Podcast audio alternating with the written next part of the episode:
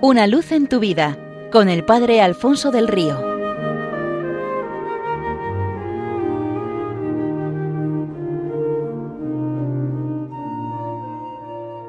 Un cordial saludo para todos los oyentes de Radio María desde el Seminario Diocesano de Getafe. Cuentan que mientras realizaba la visita pastoral, un obispo se reunió con un grupo de chavales de la catequesis y les hizo una pregunta para romper el hielo. ¿Qué quieres ser de mayor? Los niños comenzaron a responder atropelladamente.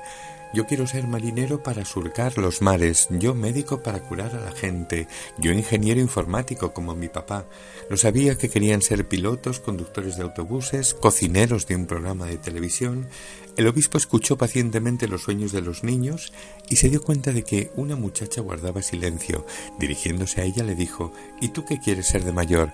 La niña enrojeció y dijo en un tono de voz casi imperceptible Es que si lo digo, todos se reirán de mí. De ninguna manera, tranquilizó el obispo. Todos te escucharemos con respeto y nadie se burlará. Entonces la niña dijo tímidamente Yo de mayor quiero ser una bendición. Los niños se quedaron en silencio porque habían entendido perfectamente. Eres una bendición. Es imposible encontrar una expresión más hermosa y un sentido más fecundo para la vida que lo que expresan estas palabras. Significa ofrecerse a Dios para ser una prolongación de su corazón, una presencia cercana y acogedora de su mano, y para llevar su bondad allá por donde uno pasa a lo largo del camino de la vida. En el Evangelio se nos cuenta cómo el Señor se estremeció en su corazón al ver la multitud cansada y desorientada como oveja sin pastor. Le invitó a todos, invitó a todos a pedir trabajadores para la cosecha del mundo y les dio a los doce primeros, convirtiéndoles en bendición para todos. Pedir al dueño de la mies que nos los siga enviando supone también decirle cuenta conmigo para ello.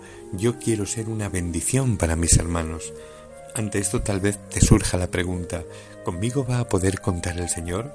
Pues mira bien, Abraham era anciano, Jacob fanfarrón, Lía no muy agraciada, José sufrió bullying y abuso, Moisés era tartamudo, Gedeón pobre de solemnidad, Sansón un mujeriego crédulo, Rahab prostituta, David un traidor sin vergüenza, Elías manifestó tendencias suicidas, Jeremías era depresivo, Jonás era intolerante y racista, Ruth una pobre viuda, Juan Bautista bastante extravagante, Pedro impulsivo y cobarde, Marta siempre estaba estresada y con ansiedad, la samaritana había fracasado matrimonial cinco veces e iba por el sexto intento, Zaqueo era avaro y deshonesto, Tomás racional e incrédulo, Pablo un fundamentalista anticristiano, Timoteo tímido e inseguro, y sin embargo Dios se sirvió de toda esta gente tan poco recomendable para llevar adelante su plan de salvación y traer su reino a este mundo, invitando a todos los hombres a participar de su amor.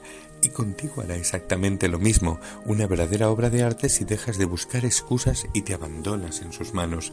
Y es que de eso se trata, de dejarse en sus manos. Mirad, un balón de básquet en mis manos, 20 euros, en las de Michael Jordan, 30 millones. Depende de las manos en las que se encuentre. Un pincel en mis manos, 4 euros, en las de Picasso, 17 millones. Una raqueta de tenis en mis manos, prácticamente inútil. En las de Roger Federer, la victoria de un torneo. Un bastón en mis manos me acompaña en un paseo campestre, en las de Moisés una herramienta para abrir en dos el mar, una onda en mis manos poco más que un juguete peligroso, en las del rey David un arma poderosa capaz de abatir gigantes, unos panes y unos peces en mis manos un modesto almuerzo, en las de Jesús alimentaron una inmensa multitud, unos clavos y unos maderos en mis manos, una estantería maltrecha, en las de Jesús, salvación para el mundo entero. Como veis, todo depende de las manos donde se encuentran. Pon tus razonamientos, preocupaciones, miedos, complejos, esperanzas, sueños, talentos, relación con los demás, capacidad de amar, deseo de ser amado, tus ganas de entrega, tu sed de fecundidad y tus anhelos de una vida significativa, es decir, todo lo tuyo en las manos de Dios y verás lo que Él es capaz de hacer con ese poco tuyo porque como ves todo depende de las manos en las que nos dejemos. Pongámonos en las de Dios, estaremos al seguro y sobre todo en condiciones de hacer milagros. El albañil coloca el ladrillo sobre un lecho de cemento, con gesto preciso le echa encima otra capa de cemento y coloca un nuevo ladrillo. A sus ojos se van levantando los cimientos y va surgiendo una gran casa fuerte capaz de dar cobijo a los hombres. Viendo ese ladrillo primero enterrado en la base del edificio, He pensado que nadie le ve, él realiza su misión y todos sin embargo le necesitan. Señor, quiero ser como Él, colócame en tu construcción allá donde tú quieras.